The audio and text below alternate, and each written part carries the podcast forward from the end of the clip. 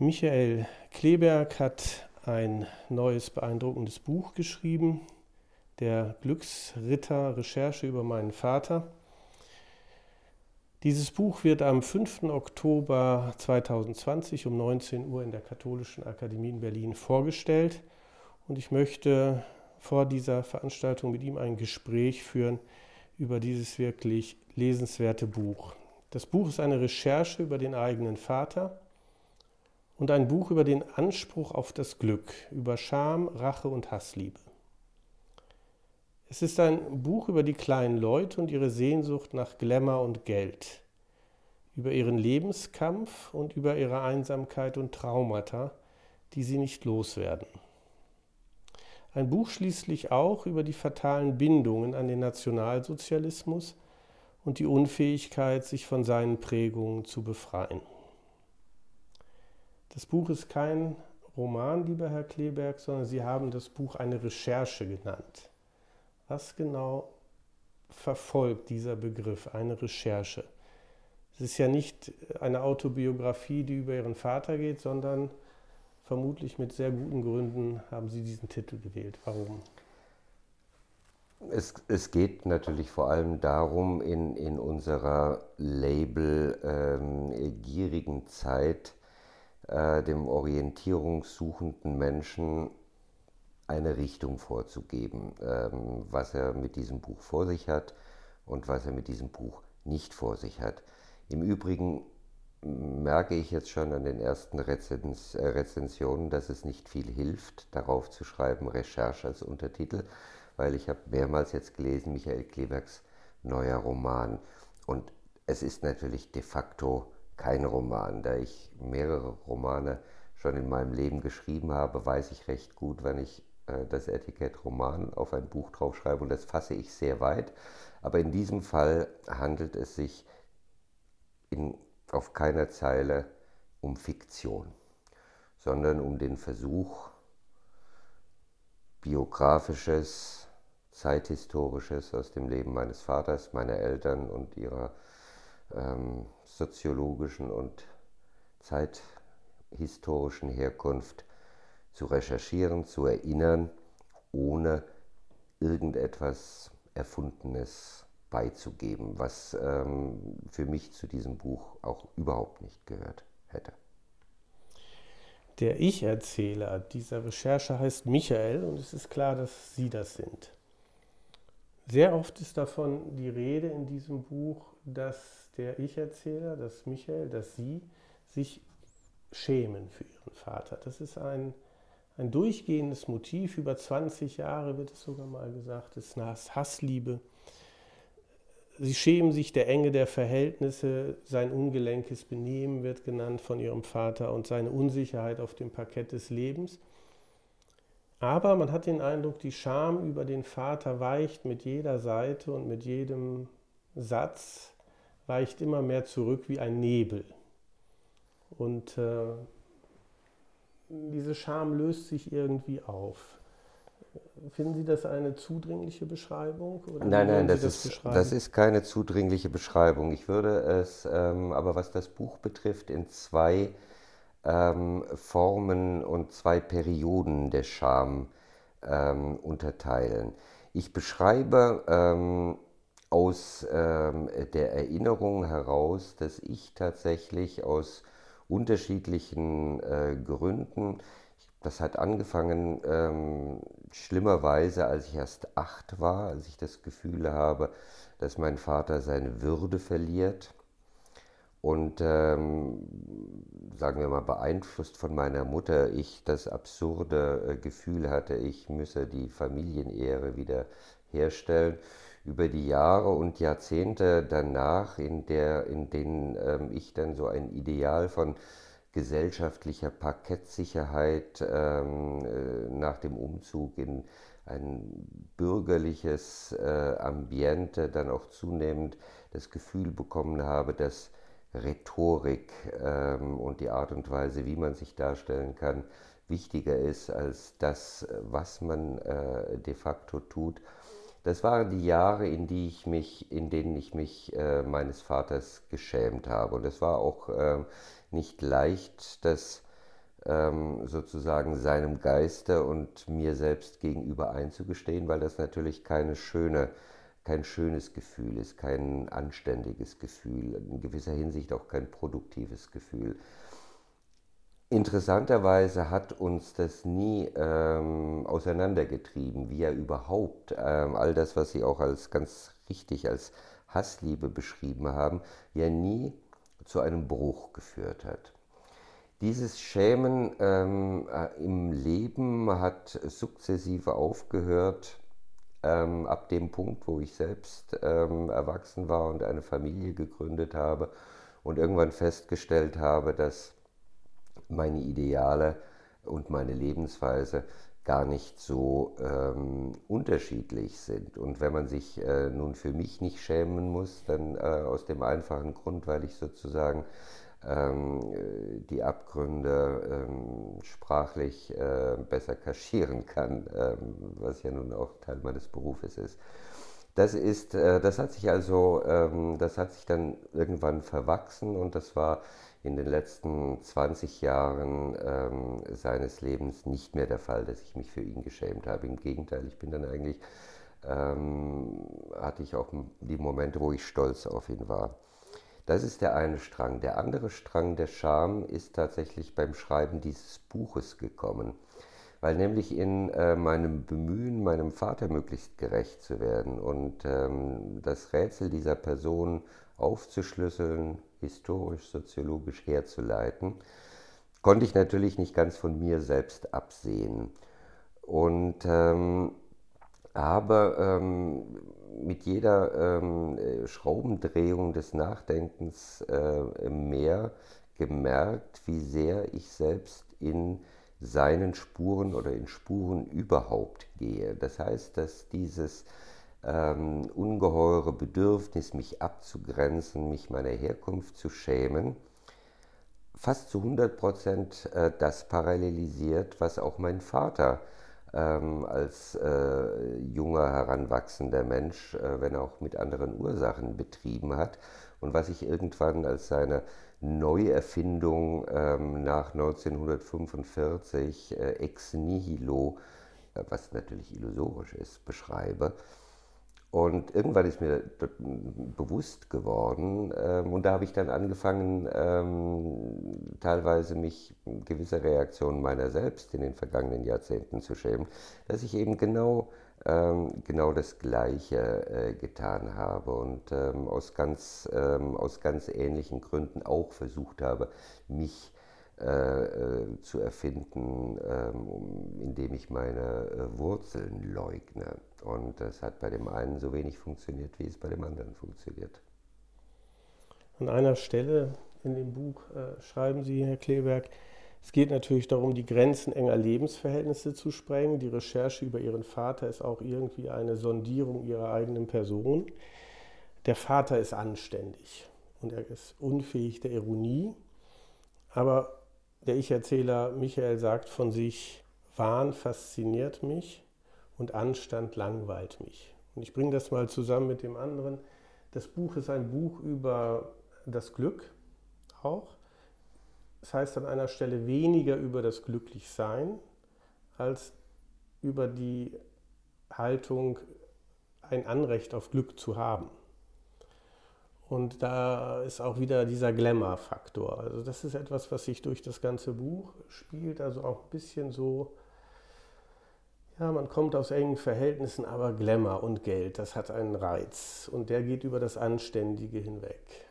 Und aus dieser Spannung heraus lebt auch das Buch über weite Passagen, auch über die unglückliche, aber auch produktive Asymmetrie zwischen den Lebensverhältnissen, in denen man lebt, aber auch die Sehnsüchte nach Glamour und Geld, die ja nun äh, fast alle von uns irgendwie äh, auf den Weg bringen. Eine der, eine der Erklärungen, die ich, mir, ähm, die ich mir mache für, dieses, äh, für diesen Anspruch ähm, auf, aufs Glück haben, auf seinen Anteil am Kuchen, ähm, wenn das stimmt, und ich kann es natürlich nur in diesem Buch und überhaupt bis zu einem gewissen Punkt zu beweisen versuchen, dann haben wir da eigentlich einen Schlüssel für sehr, sehr viele Leute und für sein Verhalten auch, nämlich was ich in diesem Komplexbegriff des bindungslosen Kleinbürgertums fassen möchte. Ähm, der Gedanke nach Glamour, in Geld verkörpertem Glamour oder in wahren Fetischen verkörperten Glamour. Ich beschreibe irgendwann, dass äh, sowas wie ein Bungalow, ein Penthouse, ein Swimmingpool, ähm, solche Traummarken waren. Da, einer, den habe ich im Buch gar nicht erwähnt. Ähm, das wollte ich eigentlich noch. Leider kam die Krankheit dazwischen. Meinem Vater irgendwann geschenkt haben. Er hat sein ganzes Leben lang davon geschwärmt und davon geträumt, mal hinzukommen nach Hawaii. Ähm, ein Hawaii ähm, voller Penthäuser äh, und Swimmingpools und Palmenstränden, was auch so eine, äh, so eine Vision äh, war. Ähm, vermutlich in diesen ersten zehn Jahren nach Kriegsende diesen ganz, dieser ganzen Generation junger Menschen geboren. Aber wir müssen, wenn ich sage haltloses Kleinbürgertum und bindungsloses Kleinbürgertum, noch eine ganze Generation zurückgehen. Ähm, das ist mir nämlich auch bewusst geworden. Um meinen Vater zu erklären, muss ich die Generation davor auch schon erklären in unserer Familie. Und interessanterweise kommen wir bei der Generation davor genau in die Generation dieser, sofern es sich um Männer handelt, ähm, der Frontkämpfer des ähm, Ersten Weltkriegs hinein. Das heißt, der ähm, Menschen, die man aus Büchern wie Remarques im Westen nichts Neues kennt, in gewisser Hinsicht. Hemingway hat das für die USA geprägt, aber es wäre für uns genauso diese Lost Generation, ähm, die dann irgendwie durch die Inflationsjahre danach völlig ähm, einmal quer durch Deutschland, durch die Arbeitslosigkeit, durchs Prekariat gespült wurde, wenn es nicht irgendeine Form von prägender Bindung gab, ähm, die den Menschen ein ethisches Gerüst gegeben hat, über das viele eben nicht verfügt haben. Äh, ich habe öfter gesagt, es gab in dieser Familie eben bis eine Generation zurück äh, zu, äh, zur Generation meiner Großeltern niemals eine Anbindung an die organisierte Arbeiterschaft. Ähm, es gab auch überhaupt keinerlei Anbindungen an, ähm, an eine religiöse äh, Konfession. Alles das, was sozusagen Lebensdisziplinen, Lebenszurichtungen ähm, und einen ethischen Horizont hätte geben können, der über Penthäuser und Swimmingpools hinausgeht als Lebensziele, gab es nicht. Und ähm, so wie aus dieser haltlosen äh, Generation dieser Frontkämpfer des Ersten Weltkrieges sehr, sehr, sehr viele der ähm, Protagonisten, waren ja alles junge Männer der Nazis geworden sind, so sind deren Wähler natürlich, wie man heute weiß, auch zu einem großen Teil eben aus diesen, äh, aus diesen haltlosen ähm, äh, Milieus der, der Chaosjahre nach dem Ersten Weltkrieg gekommen. Es gibt, um das Gegenbeispiel zu nennen, äh, ähm, eine äh, Jugenderinnerung des äh, ähm, Philosophen und Historikers Kurt Flasch, der ähm, ungefähr derselbe Jahrgang meines Vaters ist, heißt Über die Brücke eine Mainzer Kindheit bis 1945. Und das ist ein Milieu gewesen. Vater war Eisenbahner, Zentrumswähler, katholisches Milieu. Und er beschreibt, obwohl er dann später ähm, dem Katholizismus den Rücken zugewandt hat, wie vollkommen immun der Katholizismus seine Familie und das ganze Umfeld gegen die Versprechungen, Einflüsterungen und Ideale der Nazis gemacht hat. Da ist die Situation Ihres Vaters eine ganz andere gewesen. An einer Stelle schreiben Sie, dass äh, unsere Familie, das war mein Vater, meine Mutter und das war ich. Und äh, mit den Prägungen aus der Zeit von 33 bis 45, den Kriegstraumata, den Prägungen durch den Nationalsozialismus, war ihr Vater dann im Grunde allein.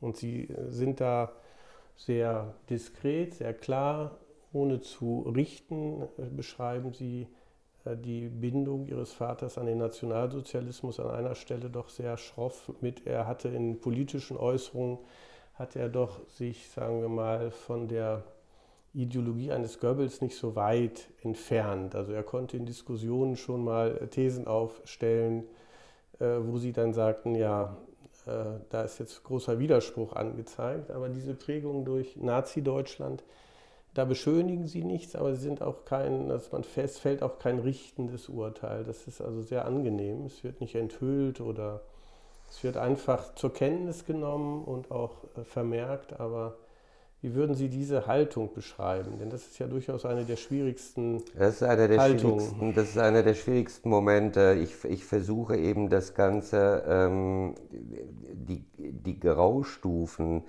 ähm, in ähm, der Beschreibung äh, von eines Menschen Seele, die uns äh, mit zunehmendem Zeitabstand mehr und mehr äh, verloren gehen, äh, zu ihrem Recht kommen zu lassen. Ich kann einem Menschen, der ein Kind war, der ähm, vom Jahrgang 1931 ist. Das heißt, als er in die Schule gekommen ist, war die Nazi-Begeisterung auf ihrem Höhepunkt. Ähm, ähm, Wiederherstellung äh, des nationalen Selbstbewusstseins durch den Einmarsch ins, äh, ins äh, Rheinland, ähm, die Olympischen Spiele 1936 zu deren Erfolg, ähm, ich glaube, 120 Länder, die gerne gekommen sind, beigetragen haben und so weiter und so weiter. Und seine äh, Bildung, seine schulische Bildung endete vor dem ähm, bitteren Ende ähm, des, äh, des Nazireiches. Das heißt, ähm, er hat das sozusagen in der Haut stecken. Ähm, all das, was damals im Schwange war, was damals als gut und richtig galt. Ähm, nun muss man sagen, das ist eine zerstörte Familie. Der Vater hat die Familie äh, verlassen, ähm, die Mutter war überfordert. Ähm, und es gab sozusagen, das hatten wir ja eben schon gesagt, es gab nichts und niemand, der irgendwie einen Pflock ein, eines anderen Denkens hätte einschlagen können. Das heißt, auch ein 14-jähriges Kind, das vom Nationalsozialismus ähm, ähm, geprägt worden ist, bleibt ein 14-jähriges Kind, äh, dem man keine Vorwürfe machen kann. Anders verhält es sich natürlich, und da wird es dann interessant für mich als den Chronisten dieses Lebens, ähm, wenn 30, 40 Jahre später da ähm, keine totale Zäsur im Denken ähm, eingesetzt hat.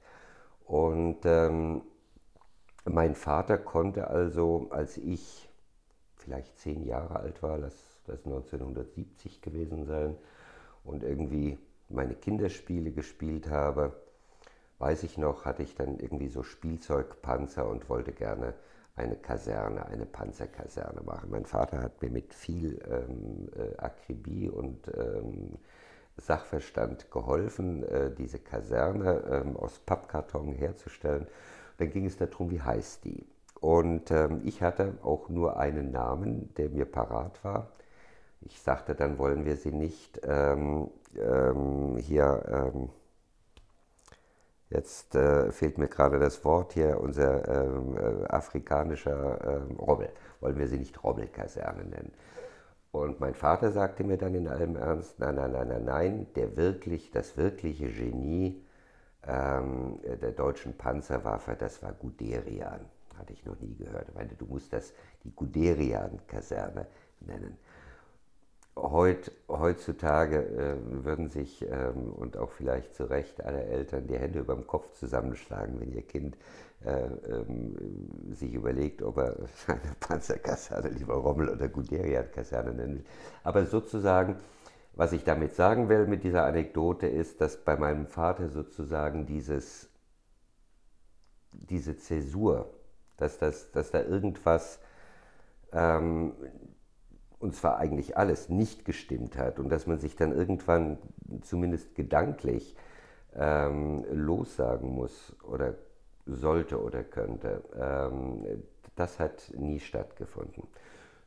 Nun kann man auch sagen, das hat de facto bei den wenigsten Leuten dieser Generation äh, stattgefunden. Oder sagen wir mal zumindest nicht bei einer Mehrheit. Die Leute haben sich ähm, äh, auf das Wirtschaftswunder und auf die Fresswelle und ähm, auf ihr eigenes Fortkommen äh, konzentriert und waren zumindest, was die in der Bundesrepublik angeht, froh, dass der Staat sie aus seinen Klauen entlassen hatte. Ähm, aber man kann natürlich trotzdem ähm, und auch ganz zu Recht sagen, so einige der schlimmsten Irrtümer hätte er im Laufe der Jahrzehnte mal korrigieren können. Ich zähle es ja selbst auf, wie ähm, er dann ähm, meiner französischen ähm, ersten Frau, die ihn ansonsten abgöttisch geliebt hat, fürchterlich auf den äh, Nerv gegangen ist, indem er also ähm, irgendwelchen Unfug gefaselt hat von freien Zonen, in denen es den Franzosen doch gut ging und die sollten sich mal nicht so anstellen. Da kommen also noch 150 Jahre deutscher Franzosenhass kamen da irgendwie drin vor. Das ist eine Sache, ich, ich kann darüber lachen, vielleicht sollte man nicht darüber lachen, vielleicht sollte man ähm, dann irgendwie seinen Vater verdammen. Ich bin dazu nicht in der Lage. Sie schreiben ja sehr eindrücklich darüber, dass, ähm, dass moralische und bloß therapeutische Kategorien am Ende nicht reichen, um das Geheimnis einer Lebensgeschichte zu verstehen. Es gibt noch einen anderen, das wäre meine letzte Frage für jetzt. Andere Fragen wird es dann bei der Veranstaltung geben. Es gibt eine wunderbare Reihenfolge oder Folge von Bezügen in die Literatur und den Film, um den Vater auch zu deuten. Da ist dann die Rede von Harry Lyme, der dritte Mann, von Citizen Kane. Sogar der Laokoon wird bemüht, mit Blick auf die Geldnöte des Vaters und seinen ständigen Kampf. Und ich finde, das Buch endet ähm, sehr interessant, enigmatisch und äh, macht einen nachdenklich mit äh, einem Zitat aus äh, Scott Fitzgeralds Großem Gatsby. Dieses Zitat lautet, Gatsby glaubte an das grüne Licht, an die verheißungsvolle Zukunft, die Jahr für Jahr vor uns zurückweicht. Gestern noch ist sie uns entkommen, aber was macht das schon? Morgen laufen wir schneller, strecken die Arme noch weiter aus und eines herrlichen Morgens, so legen wir uns in die Riemen, rudern gegen den Strom und fortwährend zieht es uns zurück in die Vergangenheit. Also wer Fitzgerald und den großen Gatsby kennt, das ist aus den Schlussstücken, da ist die Rede von dem grünen Licht. Interessant ist ja auch, wie der Roman beginnt. Da mit der wunderbaren Eingangspassage. Als ich noch jünger und verwundbarer war, gab mein Vater mir einen Rat, der mir seither nicht aus dem Kopf geht. Wann immer du glaubst, jemanden kritisieren zu müssen, sagte er zu mir, denk daran, dass unter all den Menschen auf dieser Welt niemand solche Vorzüge genossen hat wie du. Es ist also auch ein Sohn- und Vaterstück. Es geht um Lebensverhältnisse, um Vorzüge. Und im großen Gatsby geht es um Glamour im Übermaß, um Sehnsucht. Vielleicht die letzte Frage für jetzt. Warum haben Sie diesen Text so ziemlich an das Ende gestellt? Ist das ein hermeneutischer Schlüssel? Vielleicht ist es einer, wobei ähm, äh, mir gar nicht bewusst gewesen ist, obwohl es wunderbar passt, ähm, äh, der äh, Anfang, den Sie äh, gerade eben äh, zitiert haben, ähm, dass nämlich tatsächlich auch Gatsby eine, ähm, eine Vater- und Sohn-Geschichte ist, im Übrigen natürlich auch ähm, mit einem ähm, verbrecherischen ähm, Ersatzvater Gatsbys in der Mitte, der irgendwie ein großer, großer Mafioso ist. Ähm, aber dieses, ähm, diese, diese berühmte Schlusskadenz, legendäre Schlusskadenz dieses, äh, dieses Buches, ähm, die illustriert so schön die verschiedenen, ähm, die verschiedenen Richtungen, in denen das Leben geht. Also nach ähm, zwangsweise in der Zeit nach vorne gelebt, ähm, aber doch vom, äh, vom Strom der Zeit ähm, äh, beständig äh, nach hinten äh, gespült. Vielleicht kann man dann auch noch Benjamins äh, umgedrehten Engel der Geschichte ähm, äh, da rein da reinbringen. Und ähm, natürlich die, das Glücksrittermotiv, das heißt ähm, die ausgestreckten leeren Hände, vielleicht ist das auch sogar noch das Motiv von Hans im Glück, die leeren Hände des Glückssuchers. Ähm, die, Hoffnung, die Hoffnung stirbt, äh, die Hoffnung nach, dieser, nach diesem Recht auf Glück, diesem Pursuit of Happiness, die stirbt äh, zuletzt. Und was bleibt, das bleibt bei Gatsby und vielleicht habe ich ihn deswegen ausgewählt und das bleibt meinem Vater, ist je mehr man analysiert, desto, je tiefer man bohrt, desto undurchdringlicher wird am Ende das Geheimnis des Individuums. Ähm, und ähm, ich, der ich doch dachte, wenn überhaupt ein Recht darauf zu haben, meinen Vater entschlüsseln zu können, stehe am Ende auch mit leeren Händen da. Das Buch Glücksritter, Recherche über meinen Vater wird am 5. Oktober um 19 Uhr in der Katholischen Akademie vorgestellt. Es wird dort auch eine Tonaufzeichnung geben für alle, die nicht kommen können. Sie können sich in der Katholischen Akademie anmelden und an dieser Veranstaltung teilnehmen. Vielen Dank, Michael Kleberg, für das Gespräch. Dankeschön.